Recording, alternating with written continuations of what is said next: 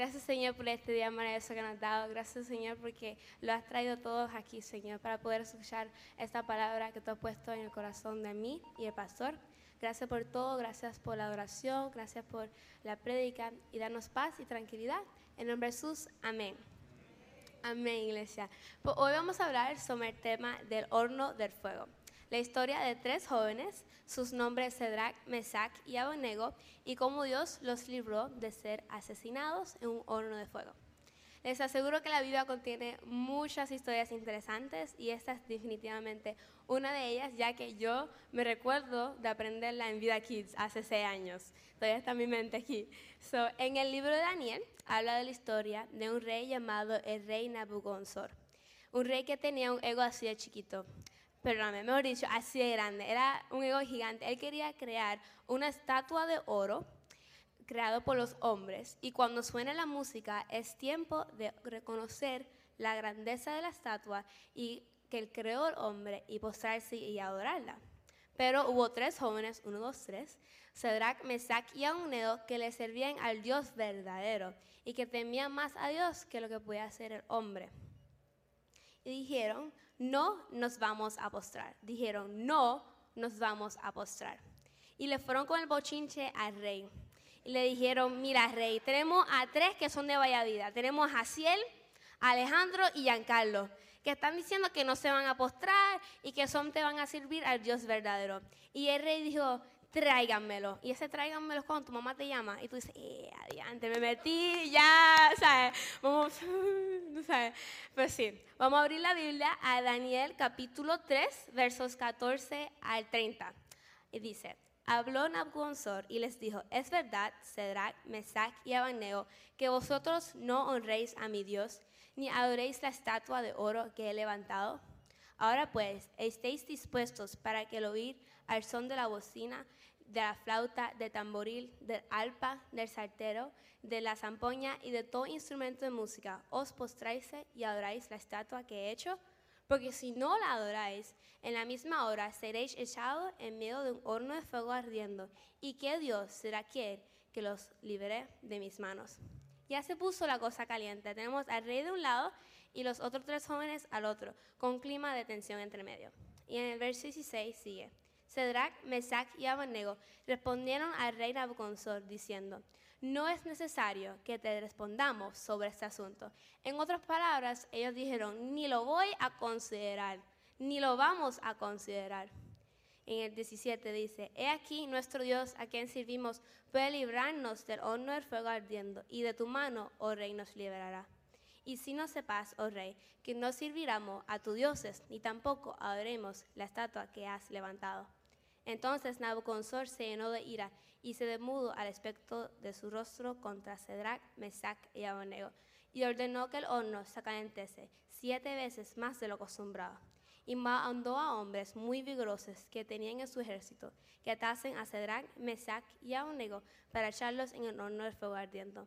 Entonces esos varones fueron atados con sus mantos, sus calzas, sus turbantes y sus vestidos y fueron echados dentro del horno del fuego ardiendo. Y como la orden del rey era apremiante y lo habían calentado mucho, la llama del fuego mató a aquellos que habían alzado a Cedrac, Mesac y Abednego. O sea, el fuego estaba tan caliente que quemó a lo que estaban preparándolo. O sea, el fuego estaba listo para un arroz de habichuela, una chuleta un pollo frito. Tiene hambre ahora, ¿verdad? el verso 23 sigue. Y estos tres varones, Cedrac, Mesac y Abednego, cayeron atados dentro del fuego ardiendo. Entonces el rey Nabucodonosor se espantó y se levantó apresuradamente y dijo a los de su consejo, ¿no echaron a tres varones atados dentro del fuego? Ellos respondieron al rey, es verdad, oh rey. Y él dijo, he aquí yo veo cuatro varones sueltos que se pasean en medio del fuego sin sufrir ningún daño. Y el aspecto del cuarto es semejante a hijo de los dioses.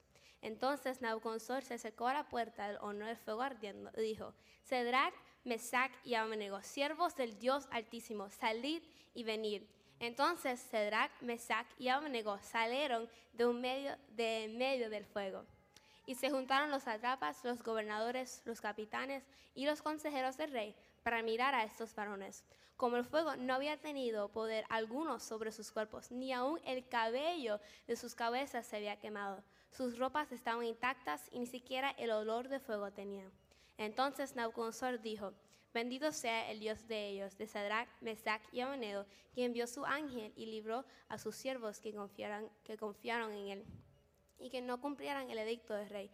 Entregaron sus cuerpos antes que servir y adorar a otros dios que su Dios. Por lo tanto, decreto que todo pueblo, nación o lengua que dijera blasfemia contra el Dios de Sadrach, Mesach y Abednego sea descuartizado y su casa convertida en muladar. Por cuanto no hay Dios que pueda liberar como este. Entonces el rey arendeció a Cedrac, Mesach y Abednego en la provincia de Babilonia. Amén. Un poco de contexto. Esta historia se desarrolla en Babilonia, hoy cual es Irak. Era la ciudad donde fueron exiliados un grupo de más de 3.000 jóvenes de Judá. Es ahí donde se desarrolla la historia de Daniel y otros jóvenes como Cedrac, Mesach y Abednego. No eran judíos, no eran, eran judíos, perdóname, pero no eran de ahí, no eran de Babilonia, pero, pero fueron exiliados a Babilonia para vivir ahí, en un lugar donde no se honraba ni daba oración al Dios verdadero.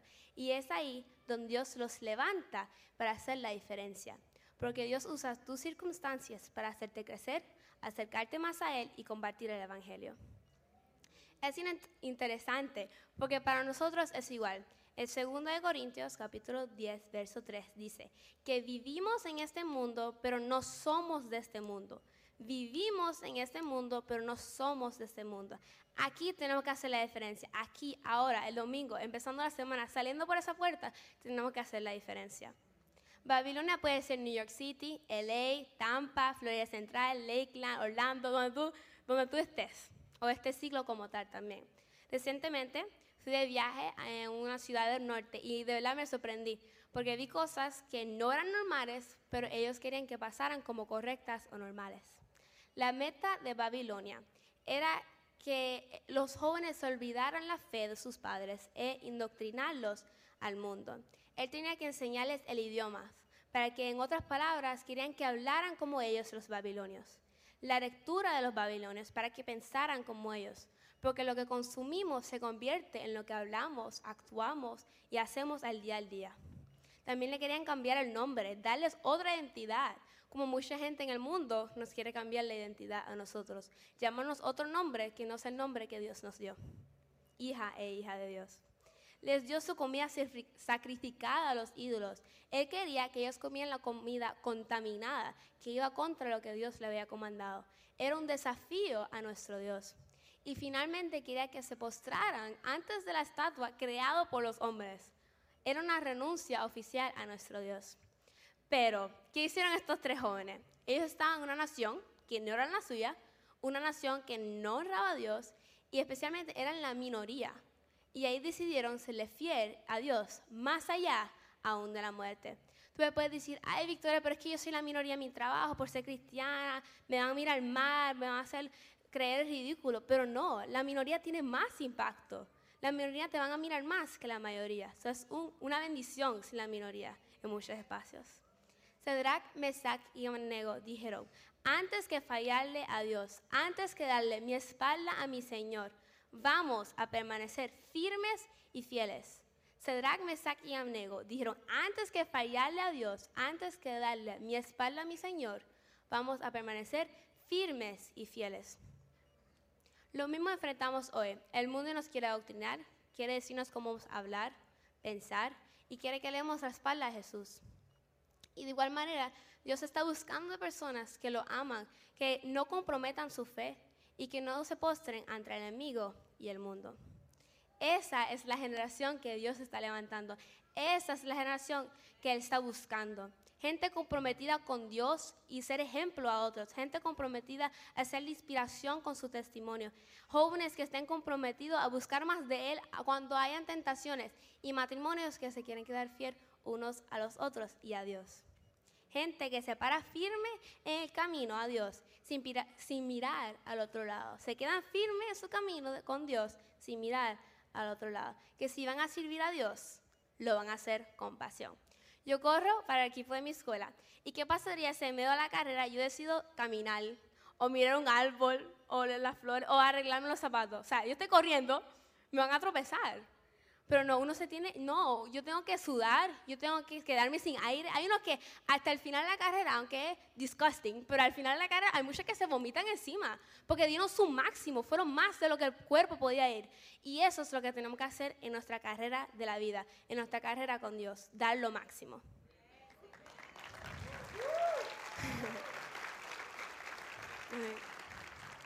Como le había mencionado, yo estoy en la escuela secundaria, so aquí se llama high school. Y mi high school era mi Babilonia. Yo entré ahí, igual que esos tres jóvenes, un sitio que querían que hablara como ellos, no hablando palabras que Dios quiere, que dejara mi pureza atrás, vistiéndome como ellos, y que les diera mi corazón, en otras palabras, no, que no, ellos querían que no guardara mi corazón y se lo diera para que ellos hicieran lo que ellos querían con él. Mejor dicho, en este momento yo me enfrenté con esta nueva sociedad, en, especialmente yo le decía a mi mamá, o sea, soy freshman, entrando todo el mundo diferente que yo, mamá. Nadie es cristiano, nadie habla de Jesús, porque yo fui a una public school. So ahí hay de todos, de todo el mundo, de todas religiones, de todos pensamientos, de diferentes padres. Y yo le decía, mamá, no hay nadie como yo, no hay nadie. Y me siento sola, me siento que no hay nadie que me puede comfort. Y yo le decía, ¿qué puedo hacer, mamá? ¿Qué puedo hacer? Y pasó el tiempo y entrando a grado 10, todas las amistades que había hecho en grado 9 no estaban en mis nuevas clases de ese nuevo año.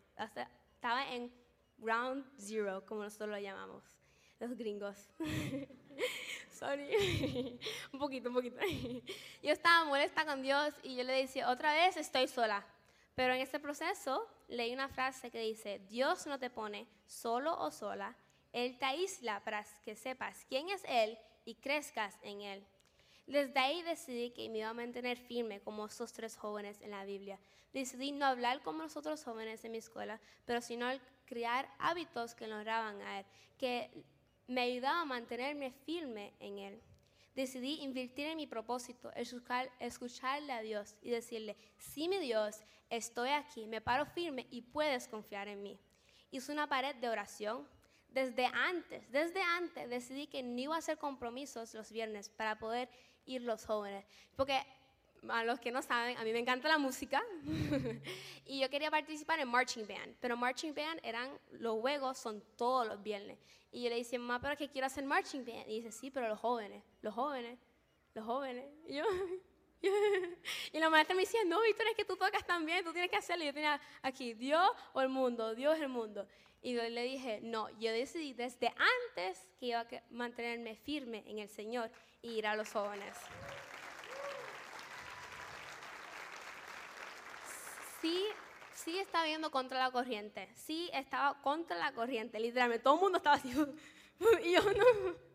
Pero yo decía, no, yo voy con el Dios poderoso, Él me va a abrir caminos, Él me va a hacer caminar sobre la alma. Amén.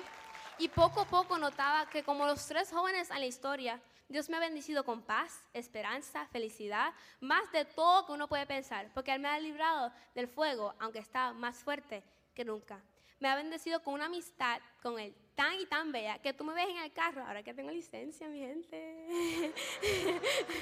tú, me ves, tú, me ves, en el carro ahí guiando y con mi música y yo hablando con Dios y orando y tú me ves la, gente de lado como que... yo sí, no, amén, gloria a Dios. Y es una amistad tan bella como Él la quiere, como de amigos. Una pasión y amor tan con, con Él que no puedo dejar de sonreír. Por eso me ven siempre sonriendo.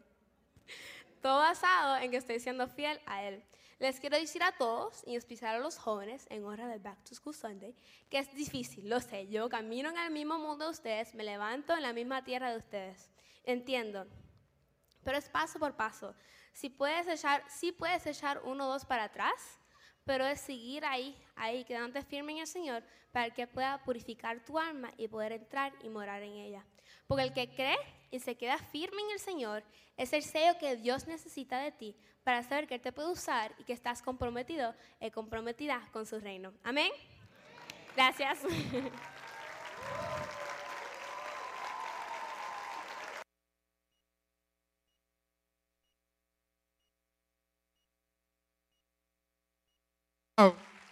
Fuerte el aplauso al Señor en esta mañana.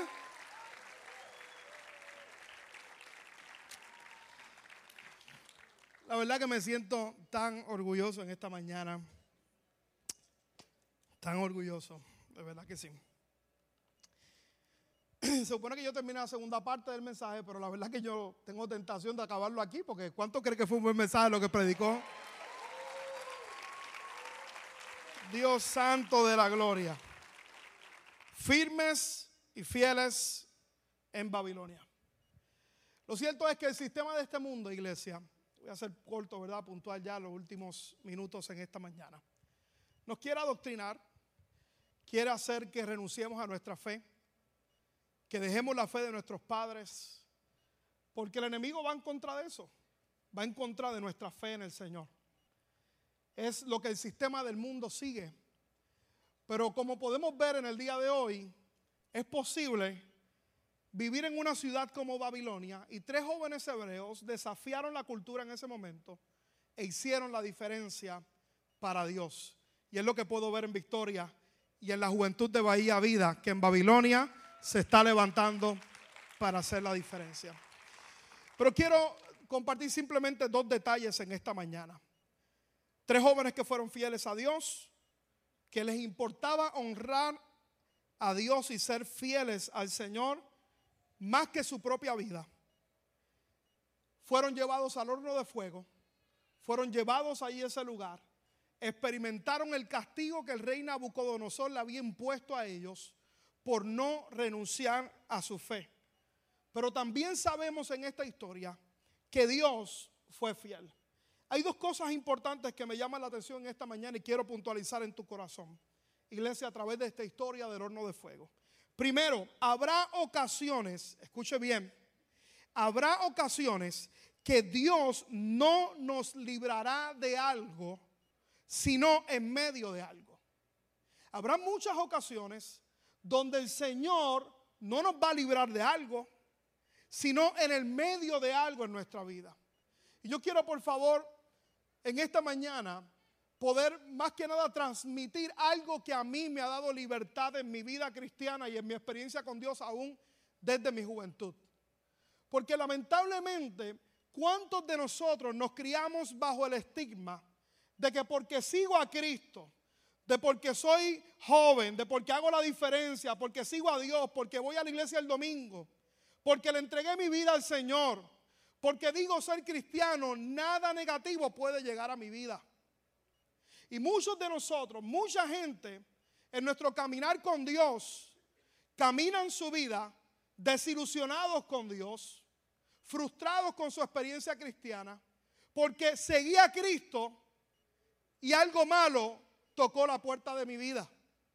Y vivimos hoy en una generación que ama a Dios con todo el corazón, pero que han vivido frustrados porque simplemente han tenido una teología incorrecta en su vida, porque piensan que seguir a Cristo me va a exhibir a mí de problemas y circunstancias y dificultades que yo puedo enfrentar. Cuando miro la historia de estos jóvenes hebreos, Sadrach, Mesach y Abednego, fueron jóvenes que dijeron, ¿sabes qué? Yo voy a seguir a Dios. Yo no me voy a postrar ante esta estatua, voy a hacer la diferencia. Y miren lo que pasa, en respuesta a eso, fueron echados al horno de fuego. Dios no impidió que estos jóvenes fueran echados al horno de fuego. ¿Por qué razón, mi gente? Porque en este mundo usted y yo vamos a enfrentar situaciones en nuestra vida, seamos cristianos o no, seamos creyentes o no. Tú tienes que saber eso para que tú puedas tener paz. Yo creo que las crisis vienen a nuestra vida por diferentes razones. La primera razón por cabezones. ¿Cuántos cabezones ha habido aquí en algún momento dado en su vida? Déjeme ver su mano, yo soy el primero. Tenías que hacer algo y no lo hiciste. Tenemos la Biblia, el manual de instrucciones, pero no seguimos el manual de instrucciones. Es como me pasó a mí en un momento dado, usted sabe, ¿verdad? Su pastor puede hacer muchas cosas, pero no es handyman ni por el menor instinto. Cuando fui a la universidad, Fui, ¿verdad? Mi primer carro que me compraron, me regalaron y fui allí, ¿verdad? Y eh, no, nadie me dijo que había que hacerle cambio de aceite y filtro a mi carro. Y yo creía que eso corría por obra y gracia del Espíritu Santo. En una luz en Carolina, Puerto Rico, en un momento dado el carro hizo ¡pum! ¡pum! ¿Y sabe qué yo hice? Volví a prenderlo otra vez. Yo dije, esto va a correr porque corre. Yo le creo a Dios, yo le creo a Dios. Va a correr. Pero no era que Dios le creyera o no a Dios, es que había que echarle aceite al, bendito motor y se me envió el carro, hermano. Se me envió. Hay, hay crisis en nuestra vida que vienen por malas decisiones. Hay crisis que vienen a nuestra vida porque somos parte de un sistema imperfecto. Vivimos en este mundo, pero no somos parte de este mundo. Y hay crisis también que vienen por culpa de terceras personas en nuestra vida. Porque es natural, porque es parte de la experiencia. Las crisis que yo no quiero son las que me busco por cabezón. Por eso es que cada día tenemos la misión de poder seguir a Cristo, porque si somos obedientes a la palabra del Señor, créame hermano, no nos librará de problemas, pero nos va a ir mejor, porque Dios no nos libra a veces de los problemas, pero nos libra en medio de los problemas y en medio de algo en nuestra vida. Ahí está Sadrán Mesías y en el horno de fuego. Las crisis son parte de nuestra experiencia terrenal. Cristo dijo en el libro de Juan, estas cosas os he hablado para que en mí tengas paz. En el mundo tendréis aflicción, pero ¿qué dijo después? Más confiad, yo he vencido al mundo. Cuando yo miro la Biblia me doy cuenta que cada persona en la Biblia enfrentó problemas en, medio de circunstancias y en medio de esas circunstancias Dios se mostró poderosamente en sus vidas. Isaías capítulo 43, el verso 2. Dios dice, cuando pases por las aguas, yo estaré contigo, pero vamos a pasar por las aguas. Y si por los ríos, no te anegarán. Cuando pases por el fuego, no te quemarás ni la llama arderá en ti. Salmo 23, 4, aunque ande en valle de sombra de muerte, no temerá mal alguno, porque tú estarás conmigo. Segunda de Corintios capítulo 4, el apóstol Pablo dijo, por tanto no desmayamos antes, aunque este nuestro hombre exterior se va desgastando el interior, no obstante se renueva de día en día.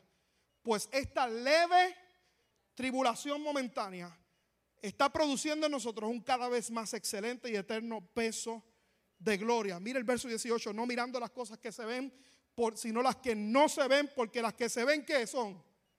Temporales, pero las que no se ven son eternas. Así que pasaremos por circunstancias. Noten que los hombres y las mujeres de Dios siempre en sus vidas, en la Biblia, enfrentaron por problemas, aún haciendo lo correcto. Hermanos, vamos a enfrentar situaciones. No te asustes cuando venga la situación, porque sabes lo que quiere decir que vives, que respiras, que eres parte de la vida. Dios nunca ha prometido que no enfrentaremos pruebas y tormentas, pero lo que Él sí ha prometido es que no lo haremos solos, porque su presencia estaría con nosotros. En el horno de fuego, escuche lo que pasó. Habían tres que fueron entrados al horno de fuego, pero de pronto el rey Nabucodonosor miró bien el horno y dijo, pero no eran tres los que habían metido, porque ve un cuarto que es semejante al Hijo de los dioses, y era Jesucristo que estaba metido con ellos ahí en medio de la tormenta. Así que no te sorprendas, vendrán situaciones. Lo segundo, rápido para orar, por favor, ayúdenme en el piano, Victoria, en esta mañana. Lo segundo importante para orar, escuche bien, en esta historia del horno de fuego, nos demuestra que la fidelidad se demuestra en medio de momentos de dificultad. Pastor, ¿por qué fueron entrados al horno de fuego? Porque es parte de la vida, porque enfrentaremos problemas. Pero lo cierto es que esta gente, estos jóvenes, fueron fieles a Dios. Y la fidelidad se demuestra en medio de los momentos de dificultad. Escucha bien, es fácil ser fiel en tu matrimonio cuando todo va bien. Pero cuando se tranca el bolo y cuando hay problemas económicos, cuando hay problemas de enfermedad, cuando hay desacuerdo, ¿dónde se va a probar la fidelidad? ¿Cuando va todo bien o cuando las cosas a veces no salen como esperamos? Yo veo muchos matrimonios que tiran todo por la borda, se olvidan del pacto porque se olvidaron que la fidelidad se prueba en los momentos de dificultad. Este año cumplo 19 años de casado, lo dije bien para que vean, mi amor. Esta semana me cocinó un arroz con pollo. Amogollado, pero estaba bueno. Que usted no tiene ni idea. Estaba bueno, ¿verdad? Pero estaba amogollado. Pero estaba bueno. Un pequeño error técnico. La intención es lo que cuenta. Estaba bueno, mi amor. Te amo, que se repita. Pero ¿sabe qué? ¿Sabe qué? La fidelidad no se aprobó el momento cuando nos paramos en ese altar. Es cuando ha habido momentos de dificultad. Cuando ha habido momentos que la pastora y yo miramos a un lado y hay situaciones, hay obstáculos y sabemos que tenemos que echar el resto por nuestro matrimonio, por nuestras hijas y por nuestra familia. Y ahí es que se aprueba realmente la fidelidad. La fidelidad no se prueba cuando todo va bien, es cuando todo va mal. Estos jóvenes hebreos estaban enfrentando un edicto de muerte, pero ante el edicto de muerte dijeron, no nos postraremos, vamos a amar a Dios, vamos a servir a Dios, vamos a vivir para Dios, no vamos a renunciar a nuestra fe. Es fácil ser fiel a Dios con tus finanzas cuando todo va bien, pero es el momento difícil. Convicciones. Es fácil en la juventud ser fiel a Dios cuando no hay tentación y presión de grupo, pero cuando viene la presión, ah, ahí es que está difícil. Es fácil, escuche bien Bahía Vida y la iglesia está llena en esta mañana. Ser fiel a Dios y a una iglesia cuando te gusta todo lo que dice el pastor. Cuando el pastor te dice todo, pero cuando el día que no te dice algo que no te gusta, uh, o que me miró mal un hermano fácil ser fiel a Dios y algo cuando todo está bien. Pero cuando hay algo que no te gusta, cuando hay algo que dentro de lo sano, ¿verdad? Sabes que, ¿verdad? No están dando como debe de ser. Ahí es la dificultad. Es fácil ser fiel a Dios cuando todo va bien. Pero la pregunta en esta mañana, escucha bien, ¿alabarías a Dios en medio de la dificultad? ¿En medio del problema? ¿Cuántos de aquí pueden levantar sus manos al cielo y decirle, Señor, yo te voy a adorar en todo tiempo? En buenos tiempos, pero también en los momentos de dificultad. Hoy Victoria nos predicó en esta mañana. Pero su casa fue trastocada hace seis años atrás. Cinco años atrás. Yo le doy gracias a Dios por el doctor Elio de Omaira. Señor me ha permitido, me ha dado el privilegio a mí de no tan solo ser su pastor, sino son gente muy cercana para mí. Pero yo recuerdo cuando Mandy me compartió la noticia de que su esposa tenía lupus, tenía leucemia, tenía cáncer y que las probabilidades no eran buenas. Ella tenía solo un por ciento mínimo de vida. Le habían dado seis a ocho meses. Y recuerdo coger llamadas de él, escucharlo llorando, sollozando. Pero diciéndome, yo voy a amar a Dios. Yo voy a creerle a Dios. Yo voy a creerle a Dios. Voy a creer a Dios en tiempos buenos, pero en tiempos de dificultad, porque la fidelidad se muestra. No tan solo cuando todo va bien, sino cuando hay diagnósticos médicos, cuando estás en el fuego. Te pregunto en esta mañana, iglesia, ¿adorarías a Dios cuando estás en el fuego? Eso haría que tú tengas un compromiso de decir, yo voy a servir más a Dios que nunca antes en mi vida. Voy a servir a Dios, voy a vivir para Dios. Porque lo que hizo el doctor Santaella, lo que hicieron Omaira, yo recuerdo haber ido al hospital todo el tiempo y esa muchacha nunca ha perdido la sonrisa. Nunca la ha perdido. Usted puede ver el mundo apresionado allá, ¿verdad? Cayéndose en canto y Omaira siempre con una sonrisa en los labios. En Honduras, ¿verdad? Sabe que perdíamos el vuelo por ahí, estábamos ahí. Todo el mundo bajo presión y Omairita. Pero le sirvieron a Dios en el fuego. Y hoy Omaira está sana por las llagas de Jesucristo, cumpliendo su propósito. Así que la fidelidad de Dios se muestra en los momentos, nuestra fidelidad se muestra en los momentos de dificultad. Jesús fue fiel a su misión en medio de los momentos difíciles. Imagínense que Jesús hubiese claudicado en el momento de dificultad. No estaríamos aquí hoy. la salvación no hubiera llegado a la humanidad. Pero ¿cuántos le dan gloria a Dios que Jesús no renunció y se mantuvo fiel hasta el final? Escuche bien, ¿por qué razón Jesús se mantuvo fiel? Porque el mayor atributo que Dios tiene es que Él es fiel. Y el mayor atributo que usted y yo también podamos tener en nuestra vida es que seamos fieles. Y fidelidad se puede decir que es la actitud de alguien que se mantiene fiel a algo a pesar de los sentimientos y de los desafíos que se encuentre. Esa es la historia de Sadrach, Pesach y Abednego. Permanecieron fieles y firmes aun cuando el edicto de muerte era horno de fuego. Por eso escuche bien, iglesia, en esta mañana. No me sorprende que Dios se metió con ellos al horno de fuego. El que le gusta la teología sabe que en el Antiguo Testamento hay algo que se llama teofanía o cristofanía.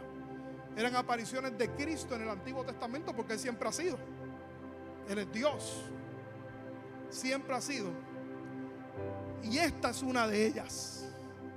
Jesús se metió con él, con estos jóvenes hebreos en el horno de fuego. Como en el momento de la dificultad de nuestra vida, que tenemos que entender que va a llegar. Pero si permanecemos fieles, tú vas a experimentar la presencia de Jesús en tu vida, fortaleciéndote, guiándote aún en el horno de fuego en tu vida. Pero ¿cuál es tu trabajo? Permanecer fiel. Así que el clamor de nuestro corazón en esta mañana, Señor, que yo pueda permanecer fiel en Babilonia, que pueda ser fiel en medio del sistema que estoy viviendo. Que si hay malas noticias en el mundo, yo voy a ser fiel a ti sin importar lo que pueda venir, sin importar los desafíos que yo pueda experimentar en mi vida.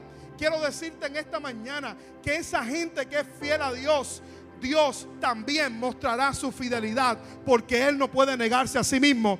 Dios es fiel y siempre será fiel en responder al corazón de sus hijos, de hombres y mujeres que se levanten y que le digan a Dios, yo voy a permanecer fiel. Para mí, para cerrar, esta es una de las historias más inspiradoras en la Biblia.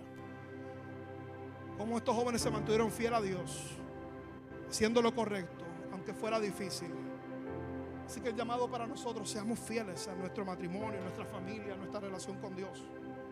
Porque cuando eso ocurre, quiero leerles lo que dice el verso 24 de Daniel para orar en esta mañana. Dice entonces el rey Nabucodonosor se espantó, se levantó apresuradamente y dijo, y dijo a los de su consejo, ¿no echaron a tres hombres atados dentro del fuego?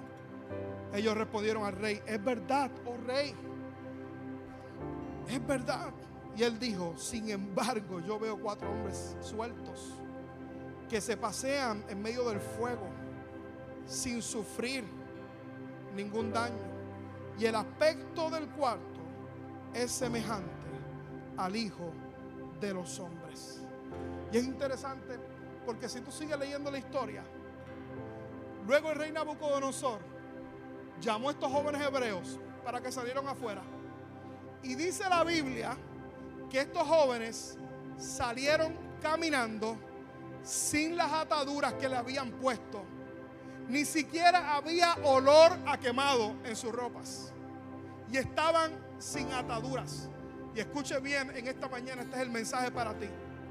Cuando hay, cuando usted y yo tomamos una decisión de ser fieles a pesar de la adversidad, de la tentación, de los momentos difíciles, permanecemos fieles a Dios, todo lo que esté atando nuestra vida es destruido y usted y yo seremos libres para vivir el propósito que Dios tiene para cada uno de nosotros. ¿Cuántos dicen amén y dan un fuerte aplauso al Señor?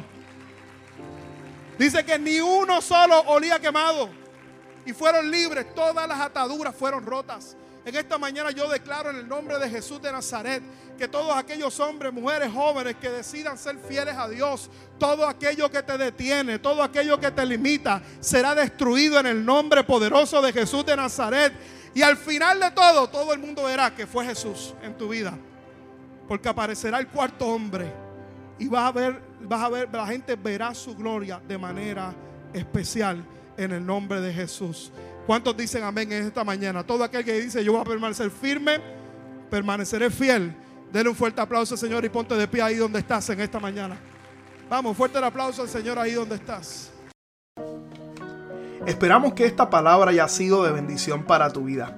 Te invitamos a que te mantengas conectado con nuestra iglesia y ministerio a través de las redes sociales. Puedes buscarnos bajo Iglesia Bahía Vida y nuestra página de internet bahiavida.church donde podrás encontrar mayor información y podrás acceder a contenido y encontrar los enlaces para continuar ayudándonos a llevar la palabra de Dios a través de tu generosidad. Finalmente, gracias por tus oraciones y te invitamos a que te mantengas conectado a la palabra de Dios a través de nuestra iglesia Bahía Vida. Bendiciones.